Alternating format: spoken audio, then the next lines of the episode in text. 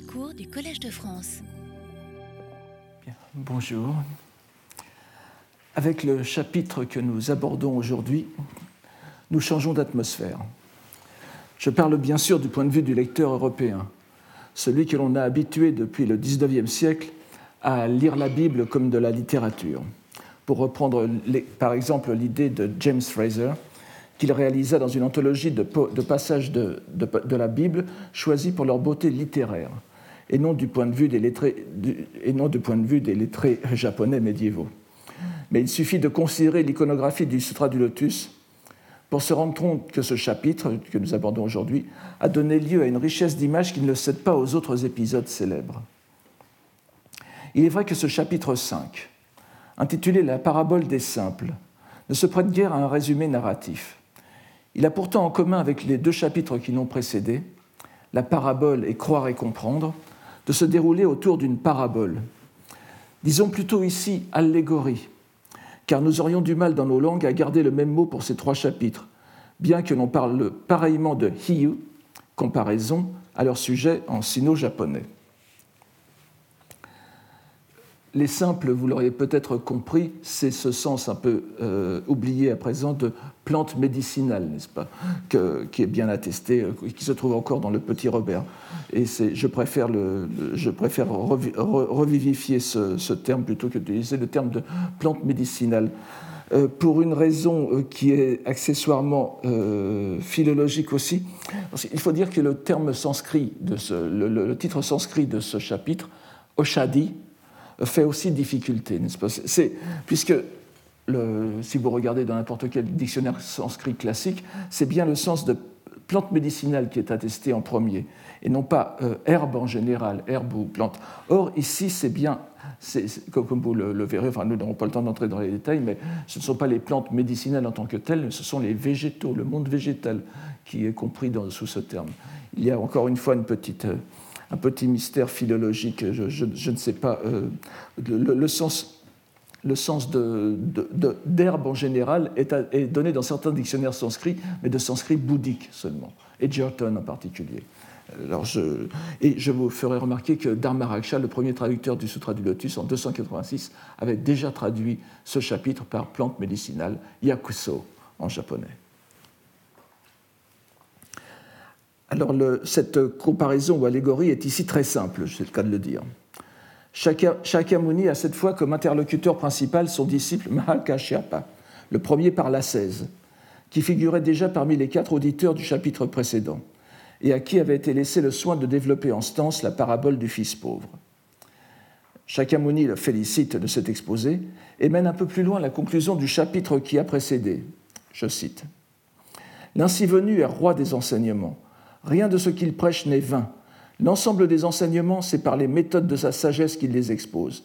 Les lois qu'il prêche, toutes tant qu'elles sont, font atteindre à la terre de l'omniscience. Il est d'une lucidité consommée pour ce qui est des enseignements et montre aux êtres l'ensemble des sagesses. comme vous le voyez, euh, revient ici plusieurs fois le mot enseignement, méthode, loi, c'est en réalité le même mot euh, chinois, sino-japonais qui est derrière, celui de ho, n'est-ce pas? Les dharmas.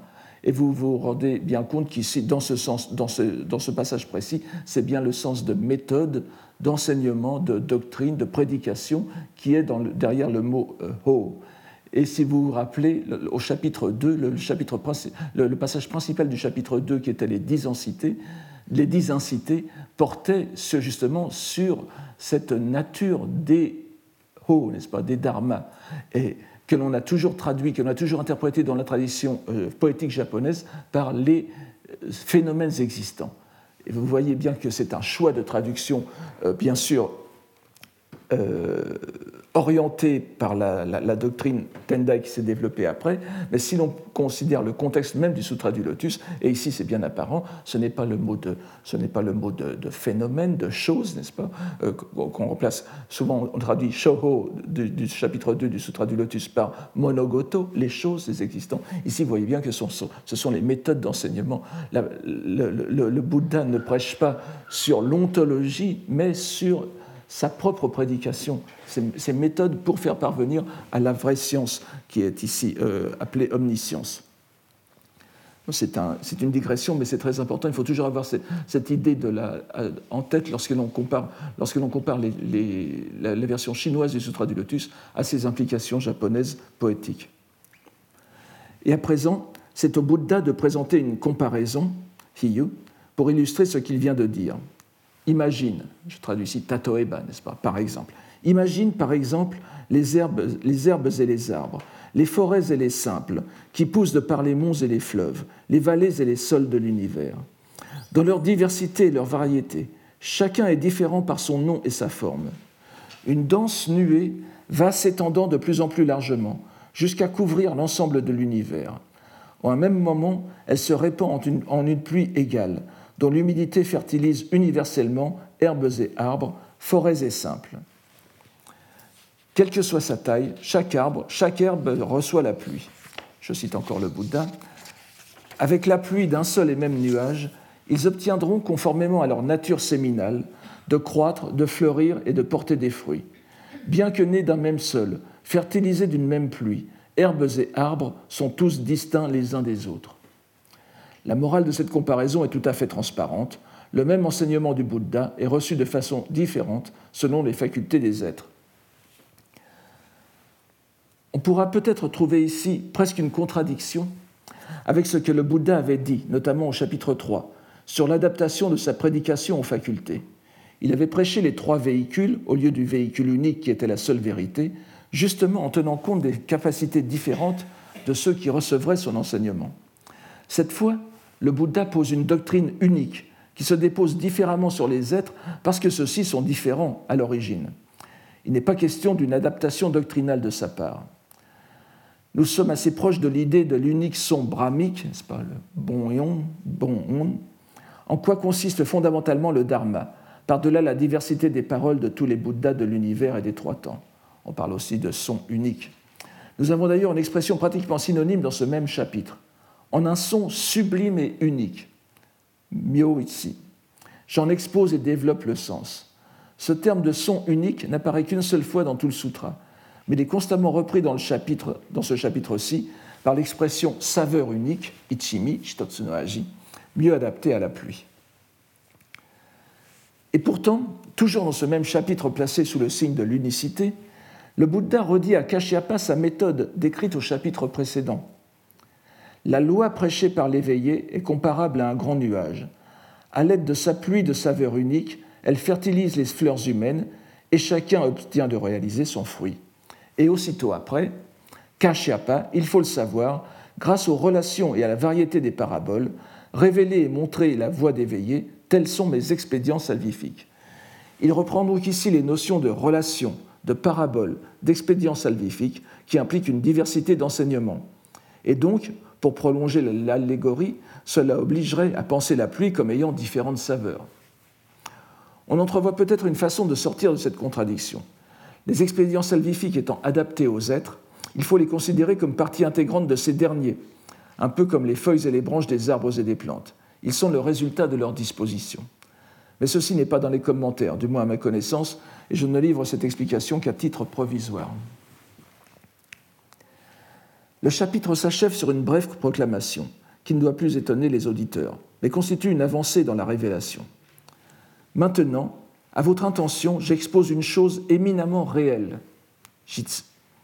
La foule des auditeurs n'est aucunement passée en disparition, c'est-à-dire en nirvana. Ce que vous, vous pratiquez est la voie des êtres d'éveil.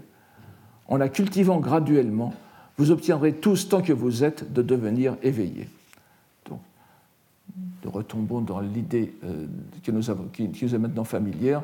Ces auditeurs, ces Shravakas, ces Arats, qui étaient considérés comme le summum du petit véhicule, n'était en réalité qu'une étape provisoire dans la vraie voie bouddhique qui est de devenir parfaitement euh, Bouddha. L'imagerie végétale de ce chapitre a bien sûr inspiré les artistes, qui ont donné libre cours à leur amour de la nature pour représenter en sa variété la flore qui y est si minutieusement décrite. Mais on se doute bien que les poètes aussi y trouveront matière à écrire, puisque le monde végétal est l'une des principales sources de leur inspiration.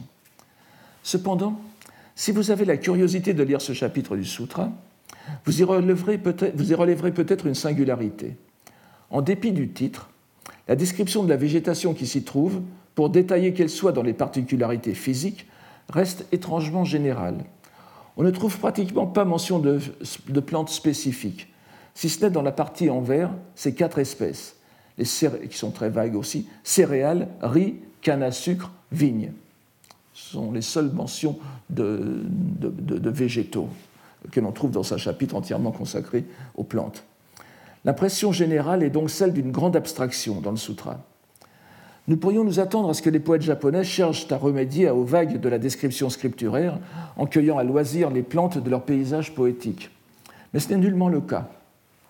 Si nous considérons les neuf pièces que Jikkai, le compilateur du Yakuwa Wakashu, dont vous connaissez maintenant l'existence parce que j'y ai fait à plusieurs reprises allusion, un, ouvrage qui date des environs de 1500, n'est-ce pas?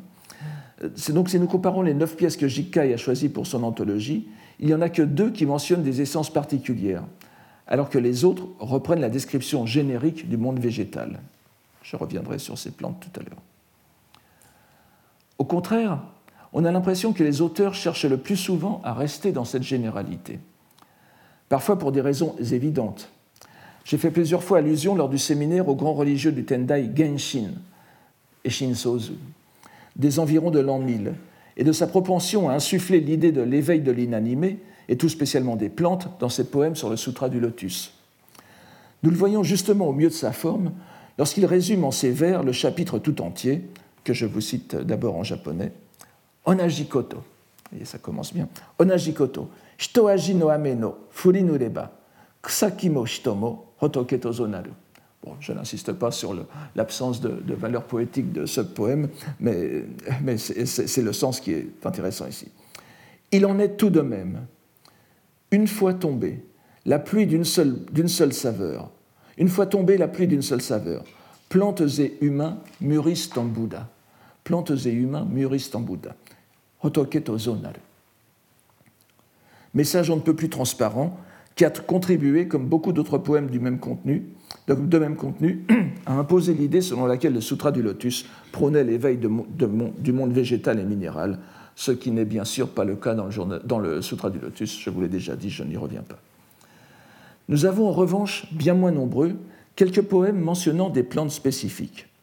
Je n'en citerai qu'un seul, anonyme, mais consigné dans le Shinshu Ishu, anthologie, euh, impériale donc, achevée en 1364, et dont les auteurs sont donc contemporains de Son Hen. Il est d'autant plus digne d'attention, ce poème, que la notice qui le précède prévient qu'il a été révélé en songe par le Bodhisattva Fugen, à qui quelqu'un à, quelqu'un révélé en songe à, quelqu'un qui passait une nuit de veille au sanctuaire de Sumiyoshi à Osaka. Donc ce n'est pas rien, c'est un poème qui est dicté directement par un, bodhisattva. C'est un phénomène aussi, fréquent au Japon que dans les autres pays, ce phénomène de l'incubation, en quelque sorte. On va passer la nuit dans un sanctuaire ou un temple pour avoir une révélation spéciale de la divinité associée à ce temple ou à ce sanctuaire. On en a plusieurs exemples dans la littérature japonaise. Alors, ce n'est pas une œuvre inoubliable, toute référence gardée pour Samantha, Samantha Badra, n'est-ce pas, Fugen Bosatsu, mais elle a le mérite de nommer deux plantes. Je vous les donne en japonais d'abord. Morotomoni, shitoaji no ame wa kakare domo. Shitoaji no ame wa, la même expression toujours. Matsuwa, shido, alors, Matsuwa, shido, Matsuwa midori ni, Fujiwa murasaki. Certes, sur tous, une pluie de même saveur est dispensée, mais elle donne au pain le vert, aux glycines la pourpre. Nous retrouverons justement la glycine dans l'un des poèmes de Son Yen d'aujourd'hui. Vous verrez pourquoi je traduis Murasaki par pourpre tout à l'heure, je vous l'expliquerai brièvement. Ça, peut, du, violet au mauve, euh, à la pourpre d'ailleurs. Il semble en tout cas que la leçon qui a retenu la plupart des poètes de ce chapitre, c'est le contraste entre le un et le multiple, l'unité du Dharma et la diversité du monde sur lequel il se déploie. Nous, avons ce contraste, nous voyons ce contraste s'exprimer dans le premier poème de Yen, fait sur la citation Ils obtiendront conformément à leur nature séminale, c'est-à-dire à la nature de leur espèce, de naître et de croître. Et le poème de Son se présente ainsi. Harusame no shitotsu megumi o ukenagara, nobe no, nobe no midori ya shitane narura. Harusame no shitotsu megumi o ukenagara, nobe no midori ya chitane narura. En recevant la grâce unique d'une pluie de printemps, la verdure de la lande en mille germes mûrira. Le mot hitotsu, unique, c'est pas? Hitotsu no megumi, la grâce unique, du second vers, il fait contraste avec le chitane, les mille graines du dernier. Hitotsu d'un côté, sen de l'autre. Ichi d'un côté, sen de l'autre, un mille. Le poète fait appel à un, jeu de, mots pour transposer à la fois la lettre de la citation scripturaire et l'esprit de la comparaison. Il faut savoir en effet que dans le composé chitani, le second terme, signifiant ici graine, germe, le grain, n'est-ce pas, tané, s'écrit avec le caractère chinois shi, qui apparaît dans, la citation, dans le composé nature séminale, shu, sho. Donc, tane no, se, no seikaku. N'insistons pas sur l'original sanskrit gotra, que rend ce terme chinois. En cette dernière langue, il se décompose en un premier, vers, un premier terme, germe, signifiant l'élément fondamental de la conscience. En, en, sanskrit, donc, il n'y a qu'un seul mot, n'est-ce pas? Gotra. Gotra qui signifie, à l'origine, vous reconnaissez peut-être le, radical go, hein, que, nous, que nous, avons euh, encore en anglais cow, n'est-ce pas? La, la, vache, le bovin. Gotra signifie, à l'origine, semble-t-il, l'enclos des bovins, et puis euh, qui, la, lignée, n'est-ce pas, la, la lignée d'une famille. Donc euh, ce, mot sanskrit est traduit en chinois par un composé, un binôme, ce qui va évidemment donner une nouvelle vie, une vie tout, complètement différente au composé chinois. Donc, en chinois, donc, ça se décompose en un premier vers, terme, germe, qui signifie l'élément fondamental de la conscience, de la conscience. C'est un terme qui joue une, très grande, euh, un très grand rôle dans la, dans la, psychologie, dans la noétique euh, euh, bouddhique. Et un second terme qui est nature, nature individuelle ici. C'est souvent interprété par les commentateurs, sho est, interprété par c'est-à-dire la, la, division de la nature dans chaque individu. Nous pouvons le traduire en tout cas ici par espèce, ce shusho. Tani rappelle donc à la fois shusho et shurui, espèce, terme qui se trouve une fois tout au début de la comparaison.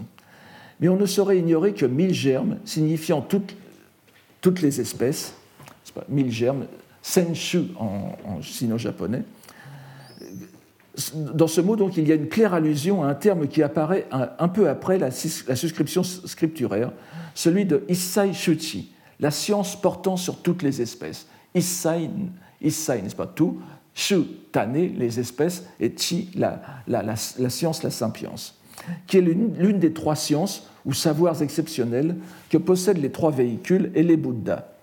Alors, les, trois véhicules et les Bouddhas sont munis de trois sciences, trois, sciences, trois, façons de, connaître non seulement le monde, mais surtout les êtres qui y sont et la, voie euh, qui, mène hors de, ces mondes. Les trois véhicules en possèdent une, les bodhisattvas une autre, et le troisième, la, la troisième, c'est la science de toutes les espèces, qui est celle du Bouddha. Le Bouddha explique qu'il ne peut prêcher immédiatement aux êtres cette science de toutes les espèces, car, il, car ils ignorent quelle est leur nature. Chitane, équivalent à Issai Shuchi, ou en tout cas Issai Shu, n'est-ce pas, toutes les espèces, Chitane, euh, donc mille équivalent à Issai, tout c'est bien, ça c'est bien, ça se rencontre très souvent. Donc l'annonce de leur venue à maturité dans le poème est promesse de la prédication de cette science de toutes les espèces aux êtres en général. Cette science est refusée à l'origine aux êtres des deux premiers véhicules. On comprend dès lors qu'il convient d'accorder toute l'attention qu'ils méritent au mot nobé, la lande, qui apparaît dans, le, poème que je viens de, de, vous lire. Qui, vous vous en souvenez, signifie régulièrement l'état d'auditeur dans la poésie à thème bouddhique.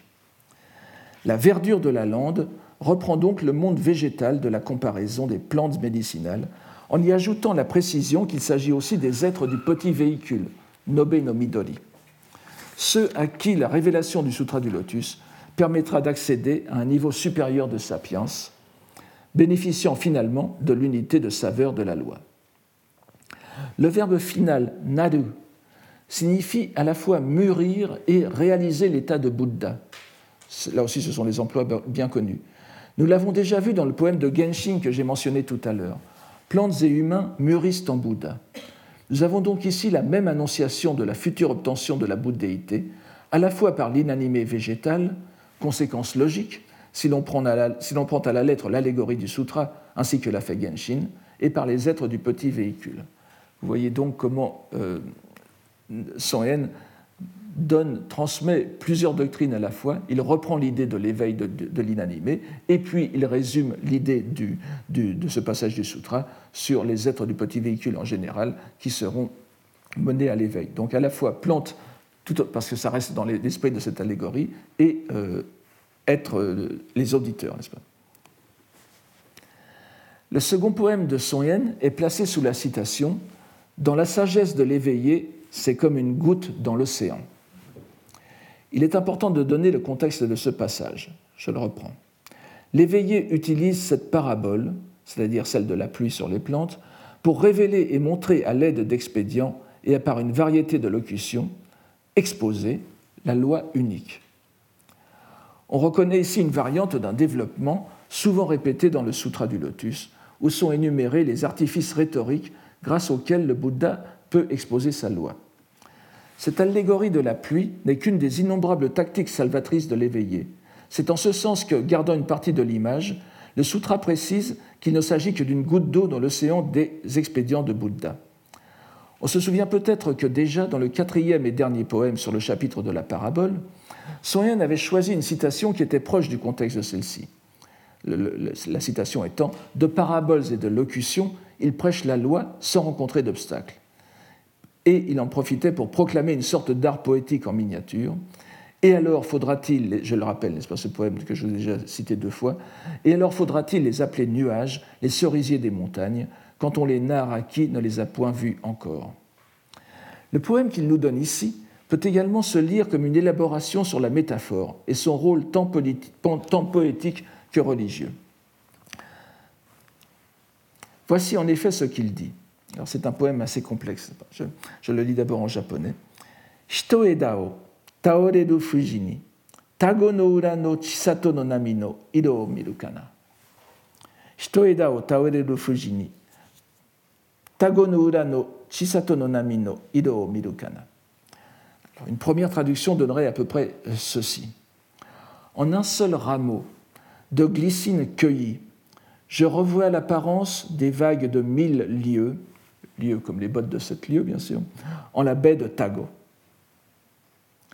La présence du toponyme poétique Tago no Ura, lieu, la plage ou la baie de Tago, lieu réputé pour sa vue sur le mont Fuji, le, mont Fuji, n'est-ce pas cette fois, nous indique que d'une part, ce poème doit se révérer à d'autres poèmes, et que d'autre part, avec, à cause de l'utilisation de ce toponyme poétique qui renvoie toujours à une tradition, et que d'autre part, il faut donner un sens à l'évident jeu de mots qui est, mis en œuvre ici par Son Yen.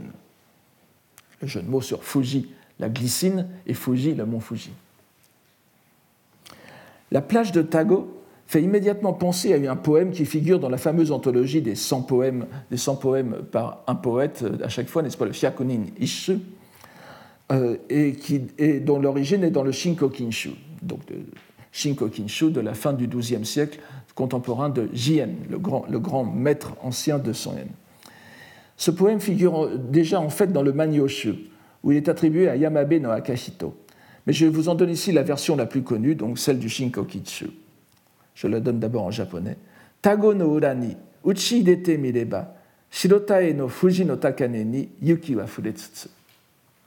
Tago no urani, uchi dete mireba, Shirotae no Fuji no Takane ni Yuki wa Furetsutsu, qui donne à peu près ceci en français. À la baie de Tago parvenue, comme je regardais en sa blancheur sur le haut pic du Fuji, la neige devait tomber. Comme vous le voyez, c'est bien pour sa vue du Fuji que la plage ou la baie de Tago apparaît dans la poésie. Il n'est pas besoin de beaucoup de japonais pour remarquer que le nom du mont Fuji, je viens de le dire, est homophone de la glycine, Fuji, ce qui représente un premier décalage poétique opéré par Son Yen sur ce toponyme, le faisant passer du mont, de la montagne, à la fleur. Puisque Tagonouda fait d'abord penser au mont Fuji, mais là, il, prend le lecteur à contre-pied en, mettant Tagonouda, mais les Fuji au sens de glycine. Mais il ne va pas s'arrêter là. Un poème plus ancien, consigné dans le Kokinshu, nous apporte un autre, mot employé par Son Yen, les vagues, nami. Voici ce poème, en japonais d'abord. Suruganaru toga no uranami, tatanushi wa aredomo, kimi o koi no wa nashi. Suruganaru toga no uranami, tatanushi wa aredomo, kimi o koi no wa nashi. C'est un poème un peu simple pour le, euh, pour le japonais, mais euh, il dit bien ce qu'il veut dire. En Suluga, sur la plage de Tago, il se peut qu'il y ait des jours sans vagues, mais qu'à vous je ne pense, de jours il n'en est point. Il, est, dès lors possible, loisible à Son en se, fondant sur ses précédents poétiques, où le même toponyme de Tago no Ura est associé à la fois au Fuji, homologue de glycine donc, et à vague, Nami, d'associer les deux pour évoquer un autre terme poétique que vous connaissez peut-être, Fujinami, Fujinami, littéralement les vagues de glycine, qui décrit d'abord concrètement les fleurs ondulant sur leurs espaliers, puisque les glycines sont souvent mises en pergola en quelque sorte, euh, pour euh, déployer toute leur, euh, beauté. Et qui, c'est vrai que ça fait sous le vent, cela ondule, n'est-ce pas? Mais c'est aussi une métaphore bien connue pour les mouvements de la pensée surtout la pensée émue par le souvenir d'une personne aimée. Nous avons des exemples de cette expression dans le Manyoshu, dès le Manyoshu, et n'est pas besoin d'y insister. En même temps, le poème de Son Yen, tout comme le précédent, s'articule sur le contraste entre le 1 et le multiple, avec cette différence qu'il est, ici plus clairement marqué, puisque c'est le premier vers de la moitié supérieure qui commence par 1 et le premier vers de la moitié inférieure par 1000. Le poème nous dit donc, dans ce qui serait tout d'abord une lecture directe pour un japonais, que dans un simple rameau de glycine cueilli au hasard d'une promenade, il lui semble voir, par le rapprochement phonétique avec le mont Fuji, le paysage toujours renouvelé des vagues immenses, Chisato, de la baie de Tago. Des vagues immenses, donc s'étendant sur milieu, n'est-ce pas, Chisato.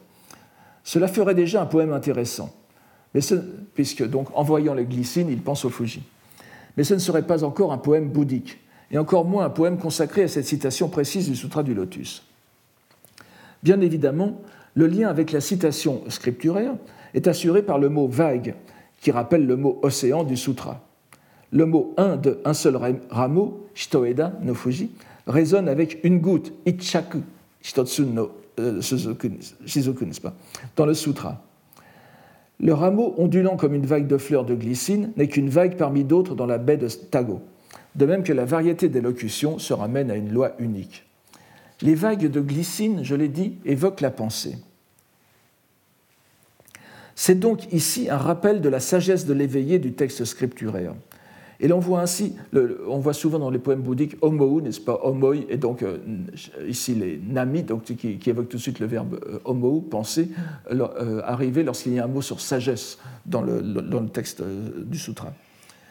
Et l'on voit ainsi comment Yen manie le paradoxe. C'est le 1 fragmentaire du rameau cueilli qui renvoie au 1 total exprimé par la multiplicité des vagues de mille lieues. Mais l'enseignement est clair. La saveur unique de la loi qui est évoquée dans l'allégorie se divise en une infinité d'enseignements salvifiques, mais qui se ramènent tous en définitive à une parfaite, une océanique unité. Nous voyons ainsi le, poème, le poète faire un remarquable et paradoxal aller-retour du un au multiple et du multiple à l'un. Et d'ailleurs, à ce sujet, je, je pense que euh, on va peut-être même penser que c'est exagéré, mais je, vous dis des choses qui, apparaissent dans les poèmes, n'est-ce pas? Il y a un, autre jeu de mots très fréquent sur Fuji. D'ailleurs, ceux qui connaissent un peu les estampes japonaises ou le, savent que le mont Fuji est souvent écrit euh, avec, plusieurs caractères, mais souvent écrit avec, euh, moins souvent que les caractères habituels, n'est-ce pas, le lettré riche et tout cela, avec les deux caractères Fu et Ni, Fu Ni, Fuji, qui veut dire non duel, non deux. Il y en a, euh, sous-entendu, il n'y a pas deux montagnes comme lui, il n'y a pas deux montagnes comme le mont Fuji. Donc euh, c'est une interprétation par les caractères chinois de l'unicité du mont Fuji. Mais euh, il faut avoir en tête que dans les poèmes bouddhiques, ce jeu de mots de non-dualité intervient fréquemment pour exprimer le un n'est-ce pas le, mont Fuji est parfois synonyme ou homophone même de la non-dualité. Et il faut certainement aussi avoir en tête euh, cette lecture. Bon, certains japonisants me diront, mais normalement dans le bouddhisme on le lit Funi, n'est-ce pas Et pas Fuji. Fuji étant une lecture euh, poétique euh, ou littéraire, mais pas bouddhique. Mais évidemment, c'est l'une des, des, clés de cette, de, de, de, cette utilisation des, des, des, homophoniques de sauter d'une dimension à l'autre. Mais ce faisant, en plus, il démontre par la manifestation concrète qu'est le, poème lui-même comment ces paraboles et locutions opèrent. Car c'est en prenant délibérément le toponyme de Fuji dans un sens autre, à savoir glycine, qu'il peut réaliser une image poétique qui débouche sur une vision contemplative.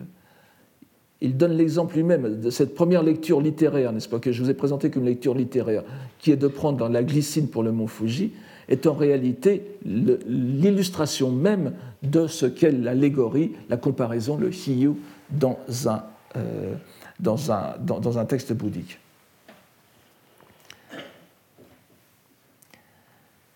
Ce rappel concret de la méthode de Son Yen ne sera pas inutile pour aborder le troisième poème. Et si l'on veut bien accorder au poète que la disposition des pièces à l'intérieur de son recueil ne doit pas être traitée à la légère, nous pourrions nous dire que c'est même un avertissement au lecteur afin qu'il fasse attention à ce qui suit. Ce poème, en effet, est placé sous une citation scripturaire déjà très significative. La citation étant Elle fertilise les fleurs humaines et chacun obtient de réaliser son fruit. Le mot utilisé ici pour fruit est jitsu, alors qu'un peu plus haut, à propos du fruit de la voix, nous avions le mot ka, kudamono, qui est plus fréquent comme terme religieux, jitsu étant plus approprié aux fruits concrets. Cela aura, bien, cela aura bien sûr son importance dans le poème de, Son Yen, qui se présente ainsi. En japonais d'abord, Tokishi areba, haru no miyama no hana o mitsu, aki no konomi mo mataya hirakan. Tokishi areba, haru no miyama no hana o mitsu, aki no konomi mo mata, mataya hirakan. Le moment venu, au printemps dans la montagne, j'ai vu la fleur, et les fruits de l'automne encore se révéleront placé sous le signe du temps, le premier mot, Toki, Tokishi Adeba, suivi de la mention du printemps d'abord, euh, et de l'automne ensuite, ce poème semble célébrer l'alternance des saisons et le passage des fleurs aux fruits. Et il est indéniable que c'est bien l'un de ces sens que l'on peut y lire. Deux mots relient directement le poème à la citation. La fleur, hana, lecture japonaise du mot de la citation que je traduis par fleurs humaines, j'y reviendrai dans un instant, ninge, n'est-ce pas, ge, donc ka, c'est-à-dire hana, et fruit, konomi, jitsu. Nous pouvons dire qu'il est un mot de la, oui, je, reviendrai là-dessus, mais konomi est la lecture d'abord de, ka, kudamono, n'est-ce pas? Et euh, jitsu, ça se lit souvent, le plus souvent minori. Euh, je le dis déjà pour que vous soyez moins étonnés tout à l'heure. Nous pouvons dire qu'il est, un mot de la citation qui brille par son absence dans le poème, celui que j'ai traduit par humain dans l'expression ninge, les fleurs humaines, c'est-à-dire les fleurs qui sont les hommes dans l'allégorie. Déjà, l'allégorie elle-même expliquait son. Le, sutra expliquait lui-même son allégorie en disant que les fleurs, donc les plantes, euh, les, fleurs qui, qui étaient l'aboutissement de la plante, étaient les hommes, les êtres humains. Comme il s'agit du mot principal du passage, il y aura lieu de se demander ce qu'en a fait Son Yen. Et pour ce faire, il faut regarder de plus près le mot konomi. Une première lecture qui prendrait ce, sens ce terme en son sens immédiat mène à comprendre que le poète, puisque c'en était la saison, a vu les fleurs s'épanouir au profond des montagnes au printemps. Miyama veut dire, ça s'écrit avec Fukaki Yama, n'est-ce pas? Les montagnes profondes. Ce n'est pas le, terme honorifique, l'honorable montagne, c'est un terme poétique très fréquent pour exprimer le, profond des montagnes. Simplement, si vous me permettez encore une digression, ça peut être aussi le terme honorifique. Et évidemment, lorsque ça veut dire l'auguste montagne, la Sainte Montagne, vous, comprenez tous qu'il s'agit du pic du Vautour, le Deojusen, n'est-ce pas, le, le, mont, sacré des aigles, où est prêché le Sutra du Lotus. Donc déjà, il y a ici une ambiguïté, mais sur laquelle je n'insiste pas, je le fais remarquer à ceux que ça intéresse. Donc le, le, poète voit les fleurs s'épanouir au profond des montagnes au, printemps, et ces fleurs sont promesses de fruits qui se révéleront en automne. Rien de très étonnant jusqu'à maintenant. Si l'on examine les autres sens possibles et les emplois de konomi dans d'autres poèmes à thème bouddhique, nous voyons que l'autre sens le plus évident et bien exploité par les, poètes, vous l'avez peut-être deviné, c'est konomi, konomi, à savoir ce corps, ce corps ce corps tel que nous l'avons reçu dans cette vie. Nous en avons un bon exemple dans, ce poème de Fujiwara no Yoshitsune, à peu près contemporain de Jien, donc de la fin du XIIe siècle, portant sur l'incité de fruits, Nyoseka. Je ne reviens pas sur les termes d'incité et tout cela, ce, n'est pas le propos d'aujourd'hui. Voici le poème de, Yoshitsune. Akifukaku, nadi hateni miyamakana, hanamishi edani Konomi Hirozuku. Au profond de l'automne, voilà bien transformées les montagnes boisées. Aux branches dont nous vîmes les fleurs, les fruits prennent leur couleur. On voit que beaucoup d'éléments rapprochent ce poème de celui de Sonyen. Les montagnes profondes, Miyama, fleurs, Hana, voir, Mido. Ici c'est Mishi, tout à l'heure c'était la forme Mitsu, qui peut étonner certains japonisants, mais elle est bien attestée. Automne, Aki, fruits, Konomi. Les poèmes sur l'incité de fruits évoquent souvent le corps, c'est-à-dire le produit du karma reçu à la naissance, avec ses potentialités, tandis que ceux sur l'incité de rétribution, mukui, nyoseho, décrivent le plus souvent la réalité concrète de ce fruit, à savoir les misères de la vie. Il faut donc comprendre aussi le dernier vers comme notre corps prendra forme, konomi idozuku, notre corps va se former, littéralement, va se doter de couleurs, c'est-à-dire va se, doter de, de, la, de, la, matière visible, de la matière apparente. Donc le corps va se former. C'est bien euh, conformément à cette, à cette, idée de nyoseka, n'est-ce pas? L'incité de fruits, le karma se concrétise dans ce corps. Nous trouvons la même idée chez Jien, dans un poème portant aussi sur l'incité de fruits. Je cite ce poème de Jien. C'est le numéro 156 dans, dans la centurie du lotus. Adani saku hanato wa taremo omou nayo. Adani saku hanato wa taremo omou nayo. Tsui ni konomi wo musubu tozoshide. Tsui ni konomi wo musubu tozoshide. Je lis chaque, moitié de vers deux fois pour que vous voyez bien la, la, la pensée. Pas que nul n'aille penser qu'en vain la fleur s'épanouisse car à la fin, sachez-le, elle portera son fruit. Ici encore, en lisant Konomi, le fruit, Konomi, le, ce corps, le poète évoque les bonnes renaissances assurées à ceux qui entendront et garderont le message du lotus. On, remarquera dans le poème de Jien la mise en valeur d'un troisième sens de Konomi, par le contraste qu'il fait avec le premier mot du poème en, japonais, Ada, vin. Car mi, ne l'oublions pas, s'écrit avec le caractère jitsu, celui qui se trouve justement dans la suscription du poème que nous avons ici. Et ce caractère signifie réalité en contexte bouddhique.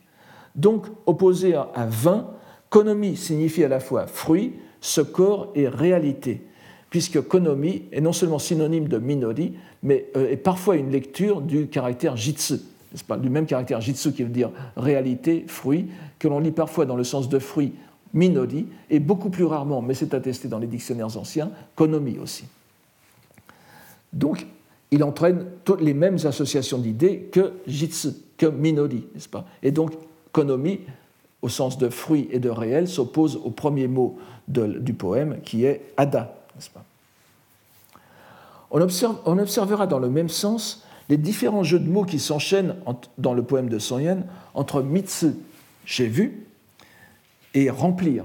Mitsu veut, dire à la fois j'ai vu, mais ça peut être la forme du verbe, la forme euh, neutre, n'est-ce pas, du verbe remplir. Aki, c'est l'automne, mais aki veut dire aussi le vide. C'est aussi un des jeunes mots que l'on trouve souvent dans le, dans, en contexte bouddhique. C'est-à-dire aussi le, vide et aussi le, la, satiété, n'est-ce pas, le sens de, de, de, dégoût de la vie. Économie, le premier et le troisième. Donc, euh, Mitsu acquis économie, le, premier et le troisième, donc j'ai vu et euh, la réalité du fruit, annulant le second, le second terme qui est acquis l'automne et qui est au milieu.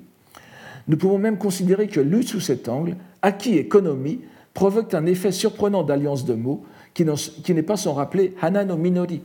C'est littéralement le, fruit, de la, fleur qui, qui, suggère tous les deux la réalité du phénoménal une fois arrivé à la révélation du Sutra du Lotus. C'est le fruit de l'automne, c'est pas Akinokonomi, c'est comme Hana no Minori, le fruit de la fleur, la fleur qui est Minori, qui veut dire le fruit et la réalité, la fleur qui veut dire non seulement la, fleur du lotus, mais la fleur poétique qui est l'éphémère par excellence, n'est-ce pas, le, symbole du mujo. Donc, il y a une sorte d'oxymore entre les deux, de contradiction dans les termes qui fait comprendre l'unicité de le caractère unique du Sutra du lotus. Le dernier mot du poème, Hiraku, ajoute la touche finale qui met le poème dans la lumière du sutra, signifiant bien sûr s'ouvrir, s'épanouir, et écrit avec le caractère chinois kai. Ce verbe signifie aussi révéler, mais a dans le bouddhisme de tradition Tendai un usage scolastique qui se fonde sur le sutra du lotus même. On sait en effet que le chapitre des expédients salvifiques définit en quatre verbes l'action des Bouddhas sur les êtres. Euh, je, cite, les, Bouddhas ouvrent, révèlent, font comprendre et font pénétrer le savoir et la vision de Bouddha. Ouvre, révèle, faire comprendre, faire pénétrer. Kai, Ji, Go, New. Le savoir et la vision du Bouddha, Butchiken. Et dans ce chapitre même de la parabole des simples, comme je l'ai rappelé tout à l'heure, les deux premiers verbes sont utilisés à propos de la parabole. L'éveillé utilise cette parabole pour révéler et montrer Kaiji à l'aide d'expédients la voie unique. C'est donc bel et bien grâce à la révélation du sutra que s'accomplit en ce corps la réalité de la loi. Vous avez tous les sens réunis ici.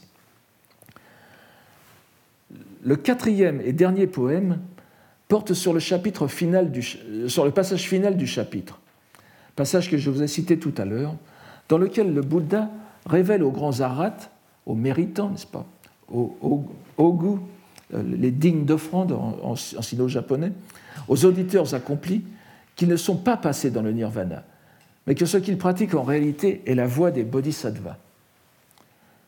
Soen ne, retient qu'une partie de cette citation. Ce que vous, vous pratiquez est la voie des êtres d'éveil.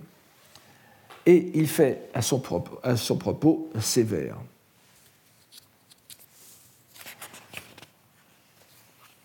Je l'entends à présent qu'au crépuscule des, temps futurs, des printemps futurs, le cœur en son aspiration vers l'ouest veut aller. Malheureusement, je n'ai pas, pas, donné, je n'ai pas le, le, texte japonais ici. Je, Imazokiku, n'est-ce pas? Je, Imazokiku, je, vous le, redis donc d'après mes souvenirs, vers par vers.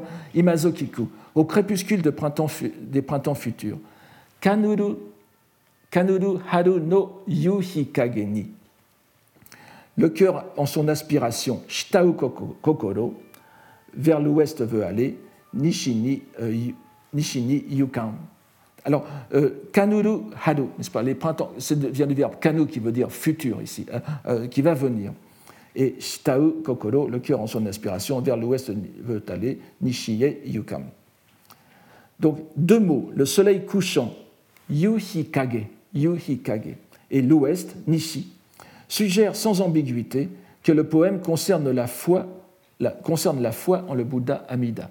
Euh, en ayant fait pratiquer très peu le, bouddhisme japonais, vous, savez tout de suite que l'orientation vers l'ouest signifie l'orientation vers la terre pure d'Amida, tandis que le soleil couchant, euh, euh, Yuhi rappelle bien sûr l'ouest, et donc la venue du Bouddha Amida. Je vais y revenir dans un instant. Cela peut paraître euh, surprenant à première vue, cette allusion au bouddhisme à la fois, le Bouddha Amida, tant nous sommes habitués à concevoir une nette séparation entre les doctrines du Tendai et celles de la terre pure. C'est pourquoi il convient de rappeler que les deux tendances ont coexisté de longue date au sein du bouddhisme lotusien.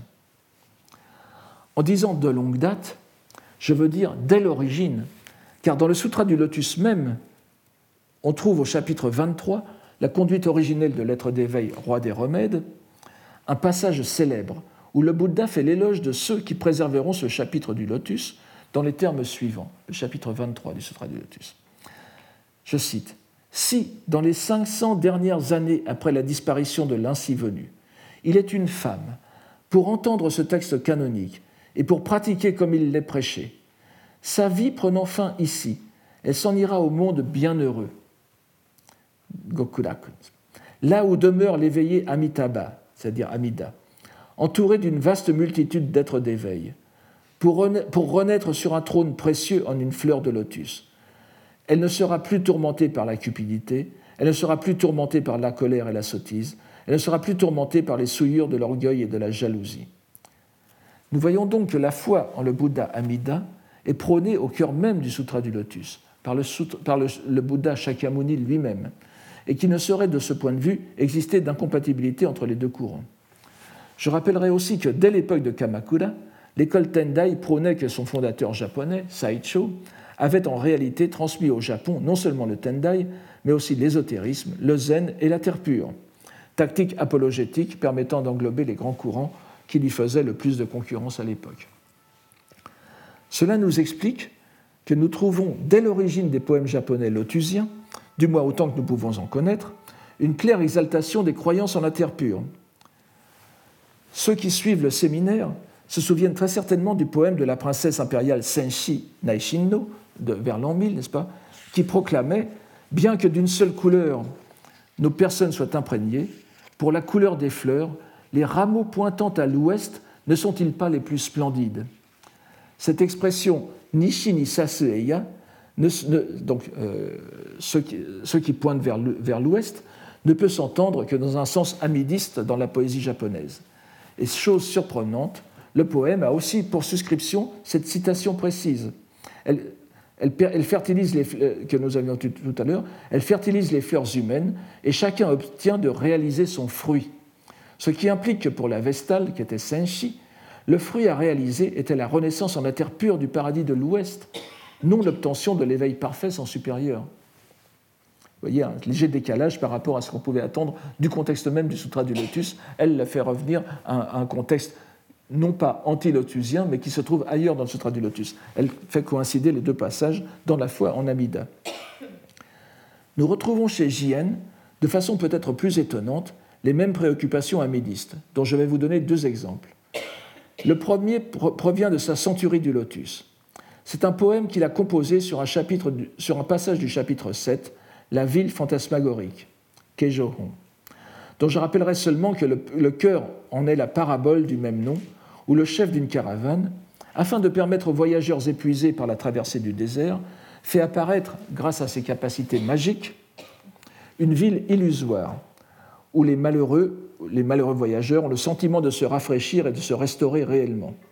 Et ils peuvent ainsi, frais et dispos, repartir vers leur véritable destination. Sous la citation J'ai fait apparaître provisoirement un fantôme de ville, voici le poème, le poème de Jien cette fois. Murasaki no kumo o matsumi wa kino ni kyo, kino ni kyo, saki kakaru fuji no idozo ureshiki. Murasaki no kumo o matsumi wa kino ni kyo, saki kakaru fuji no idozo ureshiki.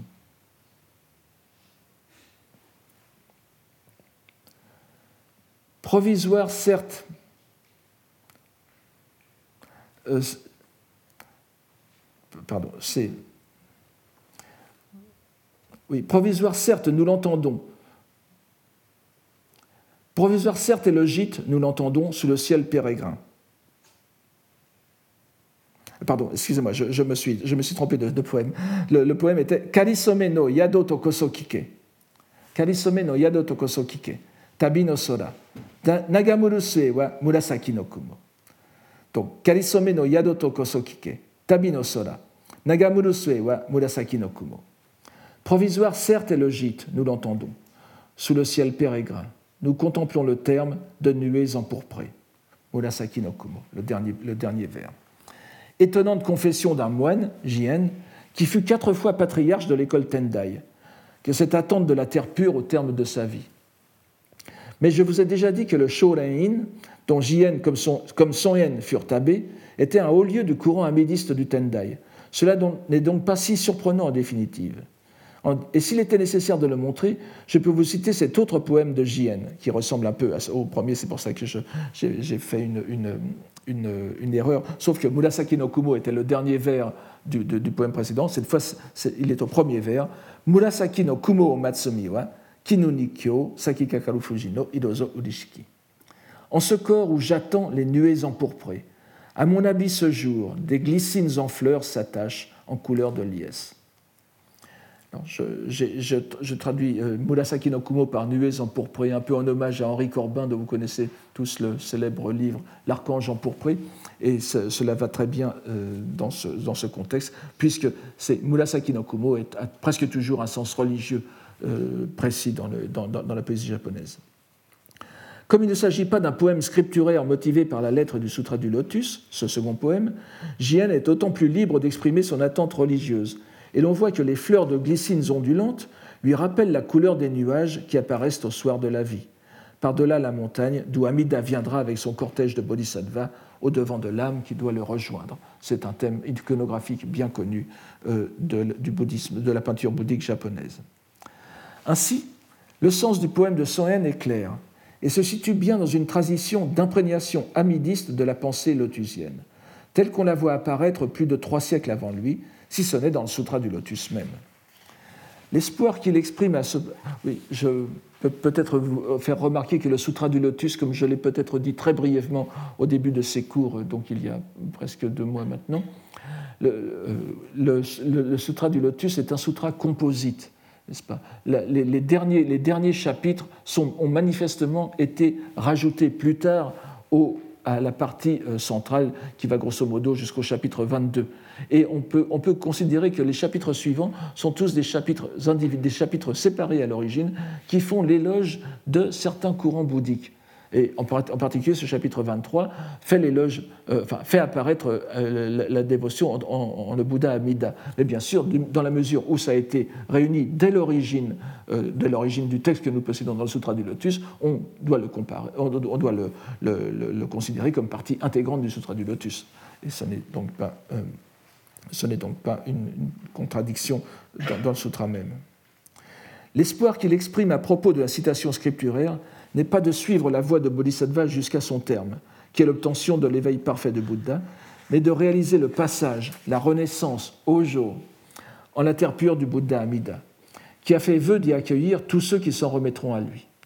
Les mots à venir dans le poème, Kanu, pas, Kanuru Had, lumière du, crépuscule, Yuhi Kage, et surtout ouest, Nishi et aspiré Shitau, font un contraste remarquable par leur orientation amidiste avec le début du poème, ce je l'entends à présent, imazo kiku, dont l'adverbe de temps, de temps qui est maintenant, ima, signale, je l'ai déjà dit à plusieurs reprises, le temps de la révélation du Sutra du Lotus. Il est d'ordinaire cet adverbe ima opposé à jadis, mukashi, opposant le passé des trois véhicules au présent du lotus. Vous l'avez vu plusieurs fois, fois, et on voit très souvent le premier, euh, l'une des, deux moitiés de poème commence soit par Ima, l'autre commençant par Mukashi, ou l'inverse, Mukashi, Ima. Maintenant, autrefois. Maintenant, c'est toujours le temps du Sutra du Lotus, le présent lotusien en quelque sorte. Mais nous voyons ici que l'opposition n'est pas entre le présent et le passé. Elle concerne le présent et l'avenir. Et l'avenir, pour Son c'est la renaissance en la terre pure. Il n'est pas seul, là encore. Depuis l'époque de Heian, nous voyons comment l'amidisme s'est greffé sur les conceptions temporelles traditionnelles du Tendai. Alors je, vais être obligé d'être un peu technique, mais c'est une, comparaison qui est très fréquemment employée dans, le... enfin, c'est une division plutôt du temps qui est très fréquemment employée dans le Tendai, et par-delà le Tendai, elle s'est transmise à toute la pensée, euh, disons même philosophique japonaise. Si bien que lorsqu'un commentateur japonais, même anti-bouddhique du XVIIIe siècle par exemple, va euh, critiquer les conceptions bouddhiques de l'histoire et du monde, il va se référer à cette, à cette, à cette idée, alors que euh, lui-même n'en est pas partie prenante. Seulement, euh, il, réfute le, bouddhisme, donc il ne peut pas accepter cette vision. Il la critique, mais pour lui, c'est une vision typique de la pensée bouddhique japonaise. C'est donc quelque chose qui, dépasse de beaucoup la simple scolastique Tendai. Alors cette conception traditionnelle du Tendai sur la prédication du Bouddha est, résumée sous le, sous le, terme de cinq heures, les cinq heures ou les cinq périodes. Goji, n'est-ce pas? Itsutsu no Toki. Alors celles-ci vont du lever du soleil à midi, ces cinq, heures. C'est pour ça qu'il vaut mieux traduire par cinq heures que chaque période, puisque ce sont des divisions de, la journée. Et euh, entre ces deux heures, donc le lever du soleil, l'aube et midi, midi euh, juste, n'est-ce pas, trois autres, euh, trois autres heures sont insérées qui correspondent aux étapes intermédiaires de l'ascension du soleil dans le ciel. La première heure, le lever du soleil, correspond à la prédication du sutra de l'ornement de splendeur, l'Avatangsaka Sutra, Kegongkyo, éblouissant et impossible à regarder en face, qui n'éclaire que les plus hauts sommets.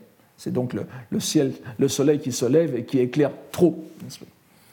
Euh, les trois heures intermédiaires correspondent à l'adoucissement de l'enseignement du Bouddha, qui repart du plus facile au plus difficile. Donc ces trois heures correspondent euh, à ce qu'on appelle agongyo, n'est-ce pas, les agama, euh, disons pour faire simple, le petit véhicule, le, tripitaka du petit véhicule. Ensuite, les sutras développés, euh, dont, le seul qui est connu ici, qui soit mentionné à ce sujet, c'est l'enseignement de Vimalakirti, le Yuimagyo, qui est un, sutra très connu au Japon. Ensuite, vous avez les sutras de l'excellence de Sapiens, les Hanyaharamita Kyo, n'est-ce pas, c'est-à-dire la Prajnaparamita, les sutras portant sur le développement philosophique de la vacuité, et jusqu'à ce qu'enfin, la révolution du lotus puisse survenir, une fois les êtres préparés, ce qui correspond à la pleine lumière de midi, euh, illuminant verticalement jusqu'aux vallées les plus obscures. Donc tous les niveaux sont illuminés euh, par cette dernière heure de, non pas de la journée, justement c'est là qu'est le problème, mais cette dernière heure de la comparaison des cinq heures. L'inconvénient de cette allégorie de la, de la, progression de la prédication du Bouddha, indéfiniment répétée dans le Tendai, c'est qu'elle néglige la suite de la course du soleil dans le ciel. Ce sentiment de manque est habilement compensé par les tenants de la terre pure, grâce à l'ajout d'une sixième heure, qui est celle du coucher du soleil, l'exaltation de l'ouest, la direction où se trouve la terre pure bienheureuse au lointain de notre univers. En réorientant la perspective temporelle, non plus du passé vers le présent, mais du présent vers l'avenir, Son se place dans cette logique de la sixième heure, caractéristique du syncrétisme Tendai, terre pure. Ce poème est, pour autant que je puisse en juger pour l'instant, le seul de la centurie de Son qui soit si ouvertement amidiste. Est-ce le hasard qui a conduit le poète à en faire le dernier des vingt qu'il a composés sous la rubrique Printemps qui ouvre son recueil Il suffira de nous rappeler quel en était le premier pour nous dire qu'il convient de pousser un peu plus loin l'examen. Vous en souvenez peut-être, la centurie s'ouvre sur une scène évoquée par Manjushri et qui répète celle qui s'est déroulée dans un passé immensément lointain. Un rayon de lumière surgit d'entre les sourcils du Bouddha, illumine 18 000 mondes en direction de l'Orient. Prélude de la prédication du Sutra du Lotus. Le poème inaugural de Soen était, je le répète, Les couleurs du printemps vont-elles emplir jusqu'au lointain du ciel grâce à l'éclat solaire qui s'y embrume? Je ne reviens pas sur les détails, bien sûr. Le mot traduit par éclat solaire dans ce, poème. Éclat du soleil, lumière du soleil, et hikage, hikage. Je vous ai déjà peut-être parlé de ce mot kage, qui veut dire à la fois la lumière et l'ombre en japonais. Mais euh, hikage veut dire souvent, dans le japonais moderne, à l'ombre du soleil, n'est-ce pas? À l'ombre, c'est-à-dire à l'ombre, mais évidemment dans les poèmes bouddhiques euh, anciens et en japonais ancien, ça veut dire aussi la lumière du soleil. Or, ici, dans ce vingtième poème, le mot central celui qui occupe tout le troisième vers est Yu Hikage, justement, dont tout le monde voit la parenté avec Hikage. Donc, euh, Yu Hi, littéralement, c'est Hikage tout à l'heure, plus Yu, Yu voulant dire le crépuscule. Yu Hikage veut donc dire la lumière du, du soleil du soir. Il signifie donc lumière du soleil couchant. Juste après cela, nous avons la mention de l'ouest, Nishi.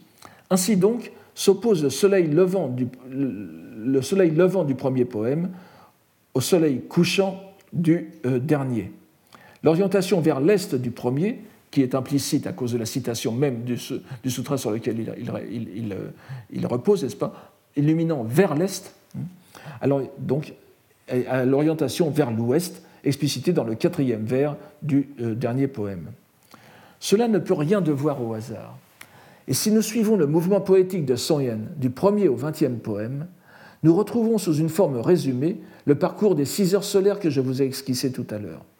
Le rayon éblouissant et oriental du soleil levant, suivi les nombreuses allusions à la lande et à la plaine, Nobe, Nohara, qui rappellent les trois étapes intermédiaires réduites à la première et plus importante, celle du petit véhicule, ou à tout le moins des trois véhicules. La cinquième heure, celle du soleil, du lotus, et enfin la sixième, celle de la rencontre avec le Bouddha Amida et sa terre pure de l'Ouest. Ces poèmes printaniers, dont la plupart se laissent lire comme les innombrables poèmes classiques célébrant la nature, constituent donc, dans leur enchaînement, un véritable itinéraire religieux, décrivant la parabole, cette fois au sens géométrique, de la piété du poète, suivant à la lettre le Sutra du Lotus, pour finalement aller au-delà dans un quiétisme caractéristique de la religiosité de son milieu et de son époque. Je vous remercie.